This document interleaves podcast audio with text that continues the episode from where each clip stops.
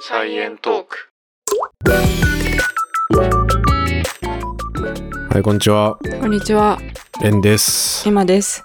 サイエントークは研究者と OL が科学をエンタメっぽく語るポッドキャスト番組です。よろしくお願いします。す。今回からやっとね、人間の誕生話していきたいんですけど、はい。あの、ちょっとおすすめ神アニメ紹介していいですかはい。あの、知ってるかわかんないけど、両親を事故で亡くしたとある少女が山に住んでる偏屈なおじさんと暮らしながら自然と人々と触れ合うことで成長していくっていううん。ハートフルストーリーなんですけど、うん。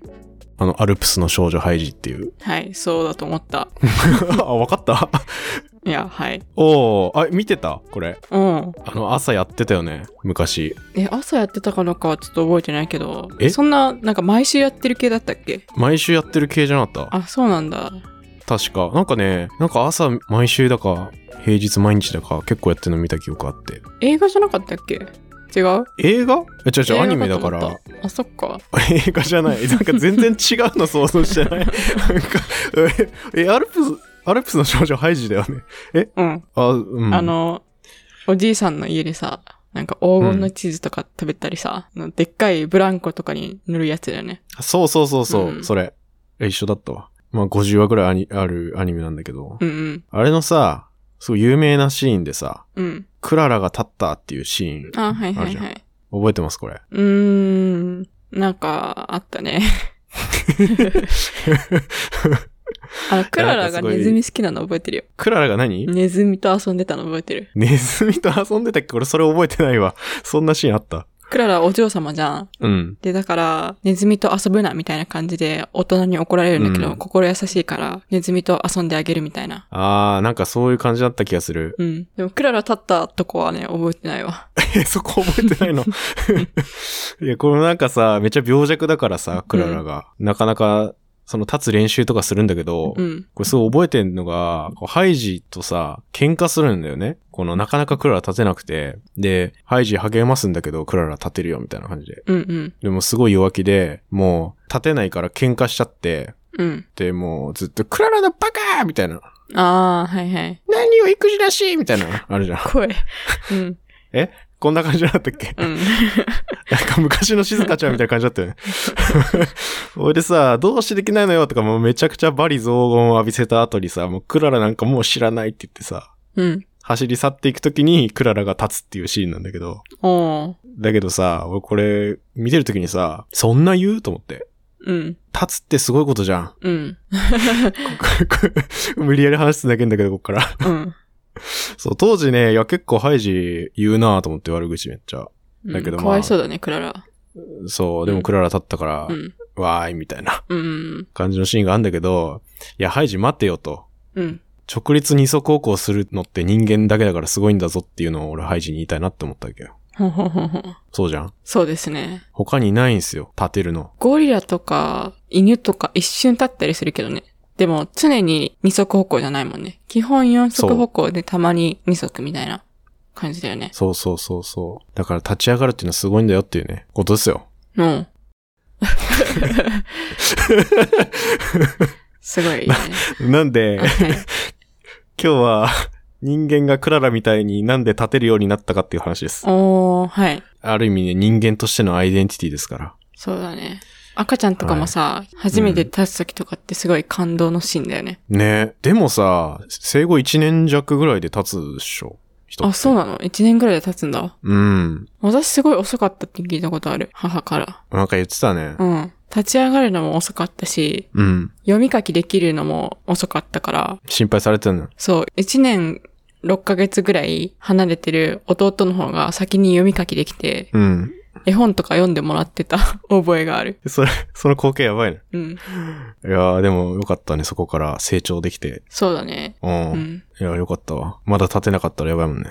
そうだね。うん。チンパンジーみたいな感じだったのが、なんで僕たちだけ二足歩行してるんだろうっていう、まあ、それぐらいまでの話をちょっとね、はい。します。お願いします。そもそも、いつ人間とチンパンジー分岐したのみたいな話、まあ、今までもちらほら出てきてたんだけど、うんうん。まあ、これ、700万年前ってずっと言ってて、はい。で、そもそも前回までにさ、あの DNA、PCR で増やしたりして、うん。あとはシーケンサーで配列を読んだら、なんとなくわかりますよみたいな。うんうんで、結構 DNA 読んだら過去に遡れるみたいな話したんだけど、うん。うん。まあ一応その前回までの補足もしとくと、まあそれ以外の方法でももちろん化石に入ってる、まあウランの半減期とか、もっと、まあ炭素よりもっと長い半減期のやつとかを解析したら分かったりとか、うんうんうん。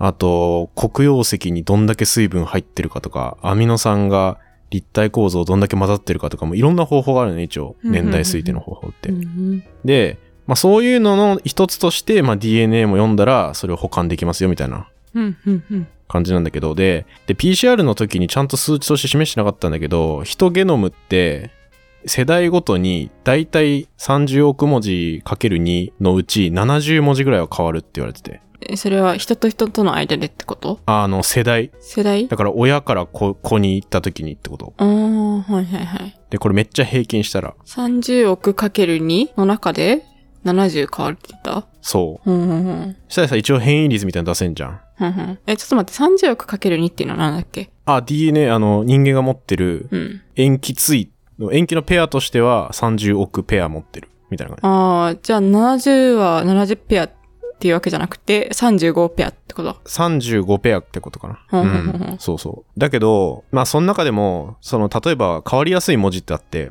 うん。これ化学構造的に似てるやつはやっぱ変わりやすいんだよね。うん P と。C が似てたり、A と G が似てたりっていうのがあって、この頻度って、やっぱり全然化学構造違うやつに置き換わるよりは確率高い。そういうのも考慮しなきゃいけなかったり、結うんう構ん複雑なんだけど。うんうんっていうのと、あとさらに複雑になっちゃうのが、組み替えが起きるっていうのもある。うんうんで、これ親からもらった染色体のペアが、うん。うんまあ一部入れ替わって、みたいな。うんうんまあこれも染色体ごとに、まあ一つとか二つとかが必ず入れ替えるみたいなイベントが起きてて、うん。うん大体。で、それでもまあ、シャッフルされるわけだから、うんうん。結構複雑なんだよね。換算するの年代に。うんうんっていう、まあ、もろもろあるんだけど、まあ、こういうやつで推定してるのも、まあ、ざっくり600万年から900万年の間ぐらいに人とチンパンジーって変わってそうだっていううんうのん。があったり、それは、じゃあそその DNA 的に1世代何十ペア変わるっていうところの計算から600から900万年前って言ったそう。うーん。まあでもね、この変異率のはね、前回めっちゃ質問してくれたけど、うん。どんなもんなんていうの。うん。まあ、すごいね、難しくて。例えば、一人の人間でも、俺らも、なんつうの、変異のしやすさって年齢で変わる。うん。うんうんだから例えば、すごい年いった父親の精子の場合とかって、なんか細胞分裂の回数が増えて突然変異の機会も増えるみたいな。うーん。あ、年を取った方が変異が入りやすいんだ。変異が入りやすくなる。そうう。ーん。だけど逆に母親の方って、うん卵子って、まあほぼさ、最初から形成されてるわけじゃん。うん、うん、うんだから結構突然変異率としては少ない。うん。うーみん。たいな。なるほどね。じゃあ、父親の年によるみたいなところか。がね、結構ね、影響大きいらしいよ。うーん。まあ今言った平均の値を使うとか、あとは年齢とかに関係なく起きる突然変異みたいのもうん。一応あったりして CPG トランジションっていううんや。つがあるんだけど、これとかは、その分裂中のエラーにあんまり起因しないって言われてる変異、うん。 C が自然に T になるっていうのが結構進化の時間的な流れで起きてるっていうのが知られてるらしくて、ほだからそれはな、なんか意外とそういう一個体の突然変異とかの影響が少ないって言われてる変異のパターンがあって、で、それ換算すると、まあそれでもやっぱり人とチンパンジーの差って大体700万年前ぐらい。う。え、一個体の変異の、なんて言ったもう一回。ああ、えー一個体、だから父親だったらさ、年齢重ねると変異しやすくなるみたいなの言ったけど、うんうん。まああんまりそういう差がない。ああ、はいはいはいはい。一、一律で起きるみたいな。っうん、うん、うん、うん。なるほどね。はいはい。ていうパターンうーん。がこの CPG トランジション。まあ CPG 遷移っていうのかな。うん日本語だと。うんがあったりとか。まあそういうのが、いろいろ統合すると、まあ700万年前ぐらいで言ったら、だいたいそういう DNA とか化石とか、あと地層の年代とかも、まあ辻褄合いそうだよね、みたいな。うん。ので、言われてるっていうね。うん。うーん。これ結構ね、いろんな本で当たり前のように700万年前しか書いてないんだけど、うん、うん。まあ結構そういう背景がね、あるんだよね。へえ。まあ、とはいえね、めちゃくちゃ小さい確率で、やっぱ人間とチンパンジーって最初は別々の道を行ったわけで。うん。まあだからチンパンジーから俺らが生まれたっていうよりかは、その二つの共通の何かからそれぞれ進化してきてるっていう感じだからね。あまあ、完全には分かってないよね。そのま、えどういうやつがいたのかみたいなね。 700万年前に枝分かれしたってことじゃあ。そう。うんうん大体。うん。って感じうんうん。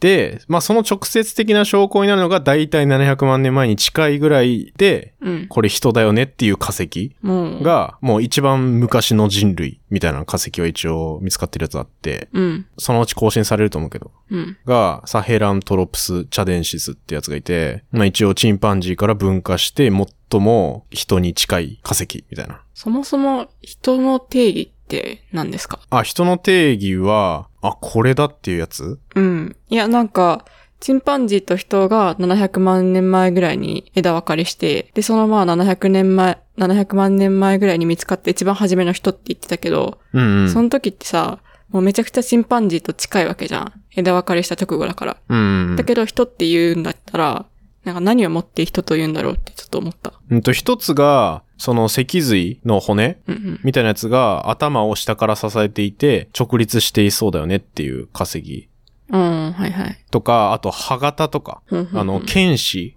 尖ってる歯かな。あ、犬の歯そう、犬のうんう歯ん。が退化してますよとか。うーん。で、そういうような特徴を持ってたら、もう人の仲間って考えるんだ。まあそうだね、大きく、まあ一番でかいのはやっぱ直立二足歩行してそうな化石の形って感じなのかな。うーん。まああとは腰とか足の骨の形とかでも、やっぱりそれ現れるみたいで、その脊髄以外だと。うん、うん、うん、まあそういうとこから人って判断してるのかな。うん。うん。結構ね、やっぱ情報も少なくて、うん。今の人間のなんか直接 DNA をたどれるっていうわけでもないみたいな。人族ではあるけど、うん、うん。でも人族って一種類が人族じゃなくて何種類も当時人族っていうのが生まれてて、そのうちの一つみたいな感じ。あー、はい、はい、はい。で、チンパンジーと人が枝分かれした、その人のところからいっぱい枝分かれしてるってことか。そうそうそうそうそんう。んん。で、その枝分かれしたやつと今の人が繋がってないんだね。そう、このね、初期エンジンみたいなの言うんだけど、うん。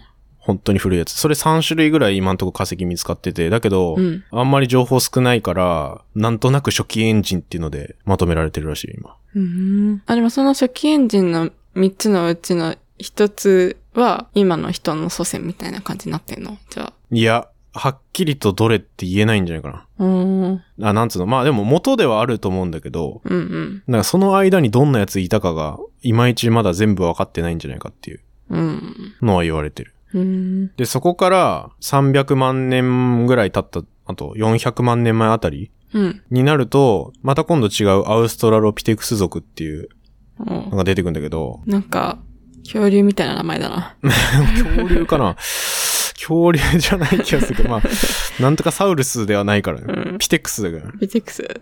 ピテクス。そう。この辺でまだあの、ホモなんちゃらじゃないのよ。うん。その、前って感じ。うんうんあ、で、アウストラピテクス族は、なんか化石からも、なんか二足歩行をして、歩いた足跡の化石みたいなのがあるらしくて、うん。うん。なんか火山灰で残ってる、みたいな。だから、やっぱり二足歩行してるね、みたいなうんうん。のが確認されてるらしいんだよね。このアウストラピテクス族は。うんうん。で、これが結構情報が多い化石があって、あ、それが有名なルーシーって名前がついてるうん320万年前ぐらいの女性の化石なんだけど、うんうんこれは初めてね、体の半分ぐらいの骨がちゃんと集まって結構人の形としてうん。うん。化石が見つかってる例。へえ。なんでねそれはアフリカとかで見つかったんだっけこれはね、エチオピアエチオピアエチオピアどこだっけアフリカの東端ぐらいうーん。から見つかってて、で、これルーシーって名前ついてんのも、別にこの人、この人がルーシーって名乗ってたわけじゃないから勝手につけてんだけど、うんうん。でこれが、こう見つかった時のお祝いの時に、ラジオからビートルズの曲で、ルーシー・イン・ザ・スカイ・ウィズ・ダイヤモンズって曲が流れてて、うん。ノリでつけたみたい な感じ。ノリなのかわかんないけど、うん。その、そこからルーシーと撮ったらしい。へえ。むちゃくちゃだよね、これ。うん。まあ、とりあえずビートルズのいる時代に、そのルーシーの化石見つかったんだね。 そう。これ見つかったのが1974年かな。うん。結構最近じゃねえじゃん。まあ結構最近。うん。い 最近か ?50 年前くらい。や、化石の採掘ってさ、どれぐらい歴史のがあるのかちょっとよくわかんないけど。ああ、まあでもそんなに長くはないよな。ちゃんと集めて保管してみたいなのって。うん。しかもこれからもどんどん見つかる可能性あるよね。うん、もう最近でもどんどん見つかってるよ、化石はやっぱ。うん。だから最近の化石こういう名前つけんのかなそれちょっと気になるね。確かに。そしたらさ、その時に流れてる曲からさ、名前つけたりするじゃ ん。とかね。うん。名前つけたいな。 BTS とか。うん、BTS だったらなんて名前つけん のわからん。BTS のメンバーの名前知らん。あの、V っていう人がいるのは知ってる。あ、V は知ってる。 V ってつけるかも しれない。俺どの人かわかんない。全然 BTS 詳しくないけど。こ れ大丈夫怒られないから。あの、一番さ、あの、ビジュアル担当の人じゃないの ?V って人。あ、そう、わなんらかけ結ど。構い一番聞く名前な気がするうな。んうんうんうん。うん、とかさ、なんだろテイラー・スウィフト古い今。 わからう。んけテどイラー・スウィフトはいる、いるかもしれないけど、確かに。それはそれで面白いね。 うん今さ、世界で一番人気がある音楽って誰だろうミュージシャン。ジャスティンとかつける。ジャス怒らテれィるなンジャスジティャンス人ティ気ン・だビーバー古い。わかんな今い確かに一番世界で人気のアーティストって、え、BTS なのかなアジアでは一番乗ってるよね。わかんない。もういろいろランキングあるから。うん、そうだ ね。はい。まあ、まあそれを置いといて。 まあそれは置いといて。うんで、 結局このルーシーからな何が分かったのかっていうと、とりあえず、まあこれ身長110センチで、体重30キロぐらいのなんかもう子供みたいな感じの化石なんですけど、うん。あのね、めちゃめちゃ脳みそはちっちゃくて、みかんくらいの大きさしかない。今の人の脳みそってどれぐらいだっけ今の人はね、その3倍とか。 ?3 倍。あ、体積でいくか。えっと、ルーシーが400ミリリットルぐらい。うんうんで、今の人間が1400とか1500ミリリットルぐらい。うん。うーん。じゃあ全然ちっちゃいね。全然ちっちゃい。3分の1以下とかそんなもんね。うんうんまあ、くらいのサイズしかないんだけど、まあ、体格も小さいし。うん。うん。まあ、だけど、まあ、直立はしてたっはいはい。ていう感じなんだけど。うん。じゃあ、肝心のね、これルーシーとか、まあ、昔の人に向かっていくこの辺のエンジンみたいなやつって、うん。なんで二足歩行したのかっていう、うん。この謎。なんかさ、こうなんじゃないかみたいな、ある。うーん。いや、でも四足歩行の方がさ、速く走れるよね。だから二足歩行より、にしたうら、ん逆にデメリットな気もする。まあ、実際そうだね。二足歩行にしてメリットがあることだよね。そうだね。メリットを考えたらいいかもしれない。うん。手を使える。うんうんうん。それはでかい。物を持てるっていうことかな。うんうんうん。まあ、それはね、めちゃめちゃでかい。まあでメリッもトね猿とかまもず一つ。四足歩行だけど手も足も使えるけどね。ああ、でもなんか持ったままうん。移動するときにさ、4足だとやっぱ持てるもの限られるんじゃないそうだね。口に加えるぐらいしかできないよね。そうそうそうそう。確かに。まあ、例えばさ、そういうので、なんか道具持てるとか、なんか武器持てるとかさ、うんそういうメリットあるかもしれないけど、道具とかって出てくんのって330万年前ぐらいなんだよね。うんうんうん。だけど、実際歩き始めたって700万年前ぐらい。だから、結構ギャップがあるじゃん。うーん。だから、直接的な原因じゃないんじゃないっていうのが結構言われてるみたいあーそなっ。か。結果として何か道具作れるようになったみたいな感じなんか。そうそうそうそうそう。道具を使うから二足歩行になったわけじゃないんじゃないっていう。うん。なんでしょうね、じゃあ。てか、そもそも本当に二足歩行の動物っていない。えー、人間以外常に二足で歩くやつあ、ペンギンとかも二足だ。そう、ペンギンとかも二足歩行してる。とりあえず鳥類は全部二足歩行だね。うん。でも、直立二足歩行の定義には入んないんだよね、これ。うん。なぜかって言ったら、この、足のね、真上に頭が来てないよ。鳥とかって。でもペンギンはさ、足の真上じゃないそう、ペンギンは足の真上なんだけど、あれ実は、あん中で膝が曲がってるから、直立じゃないんだよ。うん。膝曲がってるらしい。そうなんだ。だから直立二足歩行とは言わないらしい。いや、めっちゃ歩きづらそうだな。私ならんかめっちゃか歩らきづ考らえそたう。らしゃがみながら歩いてってことでしょ。そうそうそうそう そう。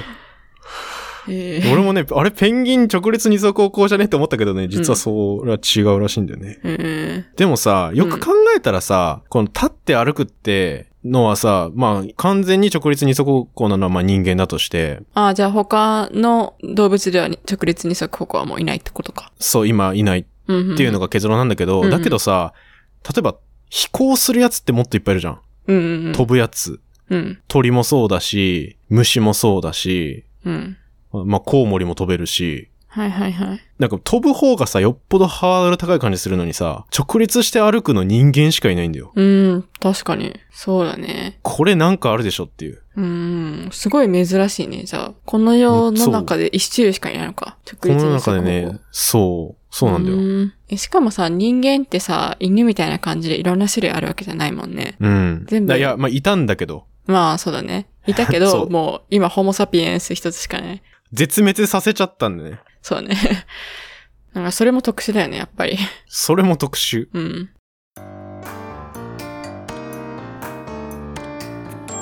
サイエントーク。まあ、それ不思議なんだけど、で、あとは直立二足歩行じゃ何がいいんだろうって考えてみると、物持てる以外に。ね、一個が、うん。あの、脳が冷えるっていうのがある。脳が冷える。そう、これね、すっごい地味な利点なんだけど、うん。あの、四足歩行して歩くより、うん。立って歩いた方が、その日が上から差してきた時に、うん。その日当たる面積減るっていう、そうか。なんかイメージできる。え、なんか逆に四足歩行の方が、うん日当たる面積減りそうだけど。うん。まあ背中全体に光が当たっちゃうから、うん。四足歩行だと。あ、はいはいはいはい。え、でも、頭だけを考えてるのかと思った。え、あ全ー身のこと考え体てる全の体だわ。全身。うんうん。あ、そう、全身。そっだか。暑い地域だったら、うん。二足歩行の方が一応日が当たる面積が減るから、体温上がりにくくなる。うんうん。それが原因なのあ、これまあメリットの一つメ。リットの一つ。ああ、確かそうに確かに。で、まあそこからさ、その暑さ逃れるためにシーズン1で、毛がなんで人間少ないんだろうみたいな話もしたけど、うんうんうん。どんどん毛が減っていく方向に行ったりとか、まあそういうのにも関係していくんだけど、まあ一個その利点としてある。まああとは、立った方が大きく見えるから威嚇できるとか、ああ、まあそういうち動物的なメリットを考えるとそういうのがあるんだけど、うんうんだけど、逆に欠点は、さっきも言った速度遅くなる、移動速度遅くなるとか、うん。あとは子供産みにくくなるとか、うん。うーん。あとシンプルに転んで頭打ったら致命的っていうのとか、 ああ、確かに頭の位置高いもんね。そう。四足歩行に比べたら。うんうん。まあリスクは結構多い。うんうん。って考えると、いやなんか今言ったさ、メリットよりさ、このデメリットの方がでかそうじゃん。そうだね。まあ、あんまり頭からこけるみたいなことないけどね。 ああ、まあないけど、あ、でも、き危四険性足は歩上がるん行じゃかならいか二足歩行に移動してる段階、進化段階ではもしかしたらこけること多かったかもしれないね。いや、そう、歩き慣れてないみたいな。 うん。確かにデメリットの方がでかそう。いや、てか、そう、走るのが遅くなるのってかなりのデメリットだよね、やっぱり。逃げれないから。そうね。まあそういうのを統合すると、なんか、二足歩行に向かうのってむずそうな感じがするんだけど、うん。一個面白い仮説があって、なんで二足歩行するんでしょうって言われた時に、家族にプレゼントを渡すためっていう仮説があるの。これ不思議なんだけど、それが直接の原因ってことっていう仮説。それ、っていうのがあるから二足歩行をするようになったんじゃないっていうプレゼント仮説ってやつがあるんだよね。ええ面白そう。これ何かっていうと、まず、人と他の類人猿の違いって、い。うん。夫婦のあり方が違う。あー見たことあって他の類人猿って結構一夫多妻制とか、うんまああと多妻多夫制とかだったりうん。するんだけど、人って結構一夫一妻制の社会が結構早くから成り立ってたらしくって、えー歴史とかがあるより前からってことそう。それは化石とか見たらわかんのあ、そう、化石とかね、あの、それこそ DNA のとか見たら、どんだけさ、その集団の中でうん混ざり合ってたかとかわかるんだけど、うん。うん。結構初期からね、一夫一妻制の集団が多かったんじゃないかっていうのが一個あっえて、ーそうなんだ。意外。そう、面白いじゃいやなんん。か、最近できた制度なのかと思ってた。いや、意外と ね、もう昔、動物的なところからそうだったらしくへて、え、面白いね。まあ、もももちろん違う民族とかもまあいるけど、うんうんうんまあこれがなんで二足歩行につながるかっていう話だけど、うん。うん。そもそもさ、一夫多妻制とか多妻多夫制だとさ、うん。まあめちゃくちゃメスをめぐる争いが起きる。うんうんまあ動物とかは結構そうじゃん。うん。うん。だけど一夫一妻制って同族の争いって結構回避されるからね、まあ、かなりね平和的らしくて。 うんうんうんな、まあ確かになっていう。で、じゃあそれなんでわかんのかっていうのはまあ DNA もあんだけど、あとはさっき言った剣士がちっちゃくなったうん。ああ、はいはい、はい。っていうのは、犬の歯がちっちゃくなったっていうのって、これって実は肉を食べるのには結構剣士って不向きで、実際はなんか争う時の武器として使われてたっていうのがあるんだよね、この歯って。はいはい。だから、この歯が衰退してるってことは、こういう争いが少なくなったんじゃないっていう、まあそういう仮説にもつながるらしい。うん、ふんふんふんふん剣士の歪償化っていうんだけど、ふんふんふんふん。今の話はプレゼントにつながるつながる。うん、はい。だから現状、一夫一妻制の社会になって、まあそれは、剣士がちっちゃくなって、まあ争いが減ったと。うんうん。こういう段階の、とりあえず四足歩行の集団みたいなのがいたとするじゃん。っうんうんうん。てなったら、その集団の中で、例えば偶然、二足歩行するやつが現れたとして、うん。一夫多妻制とかだと、パパがさ、うん。どっかから食料を取ってきてさ、洞窟みたいなところに帰ってさ、うん。自分のご飯あげようとするときにさ、自分の子供どれかわかんなかったですよね。はいはいはい。まあそもそも多妻多夫だったら、まあ、うん。もう誰に渡してもいいみたいな状態じゃん。うんうんだから、その、適当に渡した食料って、ど、どの子供に行くかわかんないから、育てた子供って、その、たとえその、持ってきた人が直立二足歩行してても、それは遺伝しないと。うん。うんうんうん。だけど、一夫一妻制の場合って自分の子供がどの子かわかるから、その食べ物を与えられた子って生き残りやすくなるわけじゃん。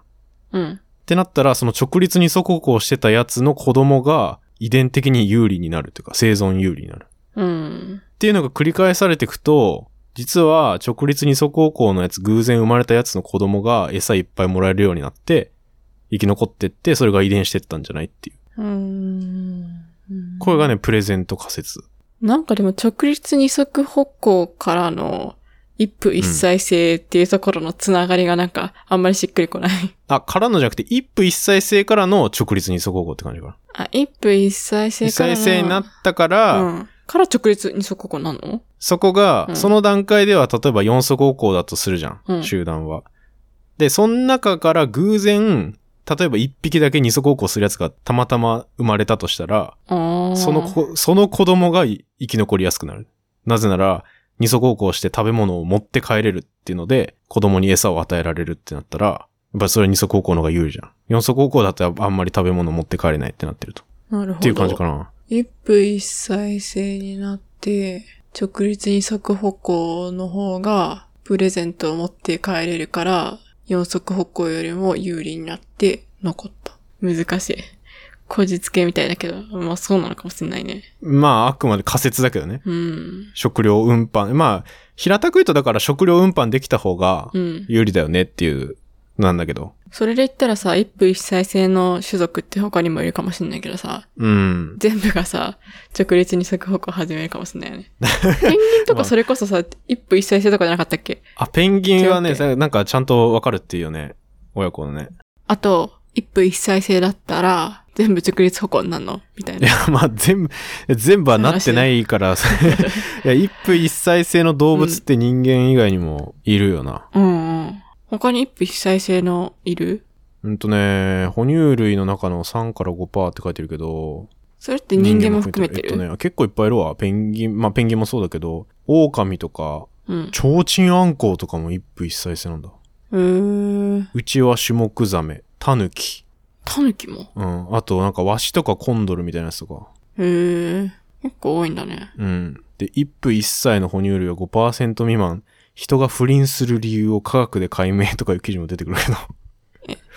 人はさ、でうもん結局一夫一妻制なんだ。にカウントされるんだ。人は一夫一妻制にカウントされる。まあそれは生物としてというか、うまあこれ文化的なことも入ってくるから、じ正直これうん人の社会でそ一うなんだよね夫一妻制ってさ、それこそなんか宗教的な考え方とかも入ってきたり、うん。民。族によっては一夫多妻制だったりとかもあるから、どっちもあるっていうことなんじゃない人だと。確かに。うん。まあでもなんか、基本的に一夫一妻制みたいな感じなんかな。で、まあたまに、あの、不倫とかするうん。人とかもいるけど、まあ不倫とかしたとしてもさ、そんな数多くの人とするなんてすごい珍しいじゃん。うん、そうね。うん。だけどね、一夫多妻制の猿とかに比べたら人間は一夫一妻制に近いのかな。じゃあ。人間以外のやっぱ類人は一夫多妻制とかが多いなって。うーん。いや、でも、結局、そうか。一夫一妻制は多いけど、直立二足歩行になったのは人間だけだよね。うん、そうだね。うん。じゃあ、一夫一妻制になって、で、たまたまプレゼント仮説が成り立ったのが人間だったってことか。うん、まあでも他の理由としてあるのは、ああの、そもそも人の骨格が二足歩行にちょっと向いてるんじゃないかっていうのも仮説としてあって、これなんでかっていうと、人の祖先ってもともとやっぱ木の上に住んでたとかじゃん。猿とかもそうだけど。で、鳥とかはそういうわけじゃないじゃん。で、木とかにぶら下がったりすると、あの、運転みたいにさ、枝から枝にぶらぶら下がってとか、木登り降りするときって、結構体が縦向きになるじゃん。四足歩行で。はいはい、はい。で、そういう向きになる。るのって、やっぱ木登ってる種類が多いから、骨格も結構二足方向に向いた骨格になって、スムーズにいけたんじゃないっていうのも、一応仮説としてある。うんうんうんまあ確かになーっていう、その、木の上の三次元的な姿勢がそうさせたんじゃないっていう。うん。へえ。まあそういうのが、いろんな要因が重なり合って、うん。直立二足歩行になったのか。そうね。もうこれっていう原因は特定されてないの。あ、もう今はね、仮説がそういうのがいろいろあるっていう状況。まあ答え出るのかなこれどうなんだろう。そっか、こういう進化系のやつって仮説しか立てられないよね。うん。まああとはその二足歩行のやっぱメリットをいろいろ言っていくとか、その四足よりうんうん二足の方が走るのは遅いけど、つ使用するエネルギーは四足歩行の25%ぐらいで済むらしいんだよね。日本足で歩くと。うんへえ。だからチンパンジーと人間をランニングマシンの上で歩かせて比較すると、やっぱ4倍ぐらいはね、うん人の方が持久力があるというか、長く歩けたりするんだよね。そうエエネルギー効率がすごいいいい。らしいんだよね。だから、うんまあそういう厳しい環境とかで生きるんだったら二足歩行の方が有利だったんじゃないとか。なるほどね。うん、だからいろいろね、それはなんか起きそうだうな。ん。うんだか。らそういうのを全部なんか統合してっていう感じだと思うけど、うん。まあ面白いですよね。面白いねう。ん。深いね。二足歩行。そう、二足歩行深いよね、これ。一夫一妻制がどうだとかいうのって結構さ、文化っぽい感じするじゃん。そういうのも関係してるかもって考えると、それはそれで面白い。え、でも、化石とかでさ、猿に近い時から、割と一夫一妻制っぽいって言ってたよね、さっき。ああ、うんと、化石というか、いつから一夫一妻制っていうのはまだ分かってないけど、なんかね、うんゲノム解析したら集団として一夫一妻制だったんじゃないっていうのもあるって感じ。あ、そっかそっか、ごめん、化石じゃないか。うんうん。まあ全部じゃないど。けど。うん。うんで、あとそもそもなんか、そういう一夫一妻制の方が、その、感染症のリスクが低そうとかもそういうのもあるらしいけど。確かに。うんうんうん。だから結構理にはかなってんだね。おそらく。そうだね。まあそういうのがあって、とりあえず人の祖先は二足歩行を手に入れて、そこからもうずっと今まで直立二足歩行うん。してるうーんって。いう感じですよね。へで、だから、こう直立二足歩行できて、長い距離歩けたりして、しかも食べ物も持ち歩けるからこそ、今地球上に人間ってどこにでもいるじゃん。だからさ、うんうんうんうんもういろんな場所に人間が移っていけたのも、やっぱ二足歩行してたからだし、もかなりでかいよね、影響が。う、ね、そんな重要だったんだね。関係ないけどさ、一夫一妻制の種ってさ、うん。本当に不倫とかしないんかなってちょっと思った。すんじゃねしそうだよね。ちょっと待って、そのめちゃくちゃいい記事が、さっき言ったさ、人が不倫する理由を科学で解明みたいなやつはあるんだけ ど、うん。てか人間がしてるよな。人間以外の話 あ。もう人間は複雑あだーから、感ね。情とかが入ってくるから。そもそも一夫一妻制と言っていいのかもよくわかんないけど。そもそも自分の相手どれだっけみたいになったら起きそうだけど。まあさすがにわかんない、それは だ。から鳥とかは90%ぐらい一夫一妻制ぐらいらしいけど、なんかもう巣作りとか餌取ったりするのもずっと夫婦一緒にいるっていうことらしいから、不倫できないんじゃこれ、うんうんうん。一緒にいたらさ、無理じゃね、おーそっか。でも一応、その活動の最中に別行動を取ると、オスもメスも浮気をすることはあるらしい。うーん。面白いね。そっか。一夫一妻制にしようとしてしてるっていうよりは、もう、生活スタイルがもう常に一緒だから、そうなっちゃったみたいなことなんか。そうなっちゃってるって感じなのかね、確かに。へーでもやっぱり100%って無理だよな。だって片方死んじゃったりとかして、その後どうなるとかさ、うんうんうんうんね、わかんないよね。うん。ねこれ一夫一妻制もなんか調べたら深そうだな、もっと。そっかさ、うん。なんか、動物でもゲイの動物いたりするじゃん。たまに。そうなん。らしいよ。そういう例外もあるもんね、絶対。いや、まあ基本的にはオスメスのペアだけど、個体として、なんかゲイのやつもいるみたいな。あー、ほんとだ。なんかね、あの、友達が、うんあ生物系のなんかメダカかなんか、あの、常に研究で飼ってるみたいなうん。子がいて、で、基本オスがメスに対してする求愛行動を、うん。オスがオスに対してしてたみたいな。うーん。めっちゃ言っててうんうんうんああ、やっぱ動物にもゲイいるんだね、みたいな。そういう話したことある。で、普通に記事とかでも見たことある。ああ。一応ちょっと調べたら、1999年のちょっと古めの研究だけど、うん。一応同性愛的行動が見られる動物種って1500近くいるって書いてて、うんうん。結構いるな。だからさ、もう一夫一妻制とかもさ、もうやっぱ100%ないんだよねあ。の例としてだからペンギンも、おー。その、メスと交尾するのを拒否して、うんで、分断させようとしても、特定のオスと生涯を共にするゲイのペンギンがいるっていうのは一応観察結果としてあるらしいよ。それさ、メスとメスパターンもあるんかな。うーん、でもあるんじゃないありそうだよね、普通に。うん。で、日本猿とかだったら結構いるんだって。ああ、聞いたことある。猿は結構いるみたいな聞いたことある。ん。まあ人間でいるのに、他の種でいないっていうのも不自然だもんうね。ん。でもボノボって結構人間にも近い類人いるけど、メスの同性愛がすごい多いらしくて、へえ。ボノボの性行動のおよそ60%は2頭以上のメスの間で行われるって書いて半分以上じゃん。ある。うん。ええそうなんだ。そうなんだな。え、オスオスもあんまないのメスメスが、ボノボはそうらしいな。ね。すごい。面白面い。白いな、これ。面白いって言っていいのかわかんないけど。え、でも普通に面白くない、うん。興味深いね。えちょっと待って。キリン交尾するうちの9割はオス同士であるって書いてる衝撃の文献があるけど、本当本当キリンの場合、ちょっと待って、9割マジか。そんなにキリンでさ、子供生まれてくるのって本当に奇跡的なんだね。ああ、まあでも物によるけど70%はオス同士なんじゃないかとか。キリン同士。へえええ面白い。なんか、キリンのオス同士がメスをめぐって首をぶつけて喧嘩するっていうのがあるけど、その戦いに決着がつかなかったら、そのオス同士がイチャイチャし始めることがあるらし。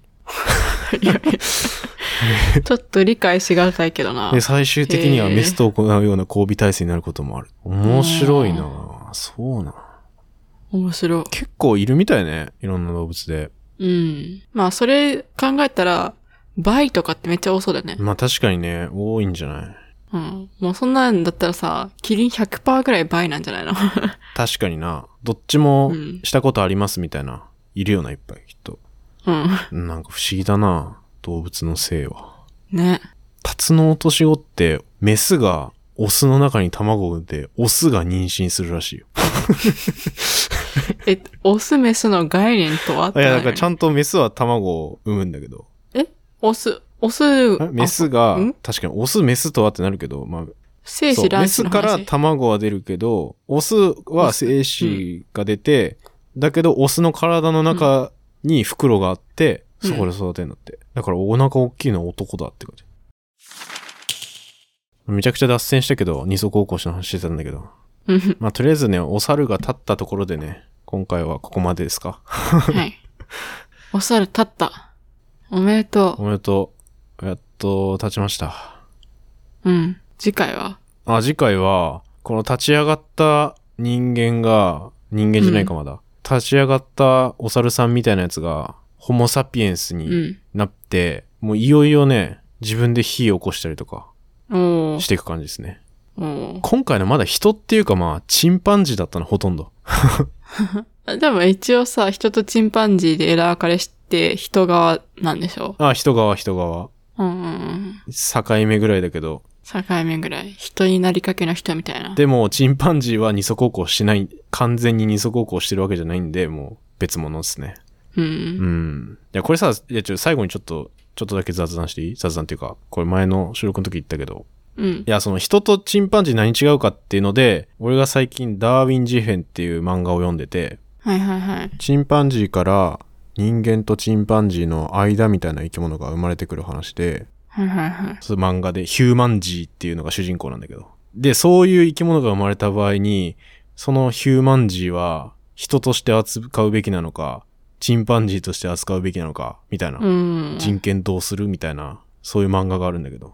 人間の要素も持ってるし、チンパンジーの要素も持ってる人が生まれたってことうん、でもね、結構言語も理解できるし、見た目は構、結構本当にチンパンジーと人間の間うで、ん顔は結構チンパンジーみたいな感じなんだけど、めちゃめちゃ賢くて、うんで、そのチンパンジー、あ、じゃあそのヒューマンジー本人うんは、普通に学校に通いたかったり、友達作りたかったりみたいな、するんだけどね、なんかね、その主人公がね、独特な価値観を持ってるのもね、なんかちょっと、また面白いんだよね。その、人間は牛とか豚とかは普通に食べるけど、なんで人間は人間食べないのみたいなのを結構真面目に聞いたりとか。うん。ちょっとね、そういう、あんまり人間じゃ考えない発言とかもして、周りがギョッとするみたいなのがあったりするんだけでど。も確かになんか、今人間って一種類だからさ、割と単純っていうか、まあそれでも複雑だったりするけど、人種とか。うん。でもなんかヒューマン人みたいなのいたら、めっちゃ大変だろうな、そういう人権問題とかさ。 いや、大変だと思うよ。その、今って人間か人間以外かみたいな世界。だから、割とシンプルではあるじゃん。うん。だけどね、同じぐらいの権利持ってる別な人間が今いたら、争ってんのかなどうなんだろうね。まあ結局それがさ、ホモサピエンスに、だけになる前のさ、世界だよね。ホモエレクトロニクスだっけとか。あ、ホモエレクトス。あ、ホモエレクトス。 うん。とかなんかそういうのがさ、いっぱいいた時期はさ、そういう感じなんじゃないかな。そうね、ホモエレクトスって、まあ、いろんな種類のあ統合しそたうな名の前みたいな感じだけど、ホモなんちゃらっていっぱいいて、ホモサピエンス以外になんだっけじゃあ。ホモ・ハイデルベルゲンシスと か、あんま聞いたことないかもしれないけど、まあだからネアンデルタール人とか、ああ。デニソワ人とか、で、そういう人類いて、で、そういう人類滅ぼしてはいるけど、うん。結婚とかはしてたりするからな。うん。結婚って言わないだか、からら、こう今交さ、雑してたっていうけど、うん。今さ、人種問題あるじゃん。うんうん。それはさ、一層だけどさ、基本的に。一層。黒人、白人、アジア人とかさ、うんまあその人間の中で肌の色が違うみたいな。だけどみんな同じ人間みたういんな。うんそれが人だけど違うタイプの人がいるみたいな、そういう二層のうん。うん。差別というか人種問題みたいになるんかな。うん。そうかもね。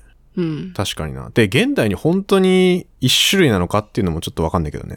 うん。アフリカの人とかって、俺らみたいにアジアにいる人より遺伝的にもっともっと多様って言われてて、DNA を。まあそういう話も出、あ、それ聞いたことあそる。う、その、そういう話。話も出てくるけど、今後。だから、うん。そういう人たちと本当に一緒なん、みたいな。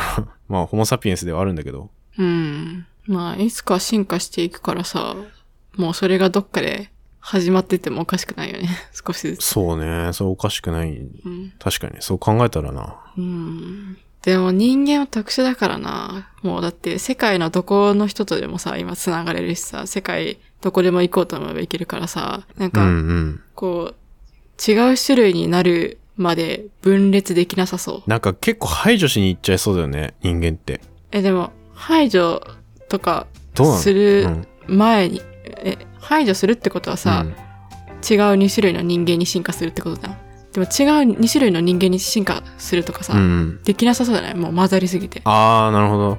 うん、今まで進化とか起きてたのってさなんか大陸とかがさ分断されててそうだね。で考察こう考察とかできなかったうんうんうん。からさ、違う種類に分かれてたけどさそれがもうさ人間の場合ほぼないよ確かに分断がないもんな均一になってくんかなどうなんだろうね均一になってくわけではないか均一になるほどめちゃめちゃぐちゃぐちゃに混ざるってことはあんま起きない気がするけど均一にはならないかもしんないけどでも確かにねなんか他の種類に進化するみたいな枝分かれするみたいなのってうーん結構難しい気がする難しいかもねまあ面白いな人の話はやっぱうんってことではい今回は人が立ったよっていうお話でした、うん今回もありがとうございましたありがとうございました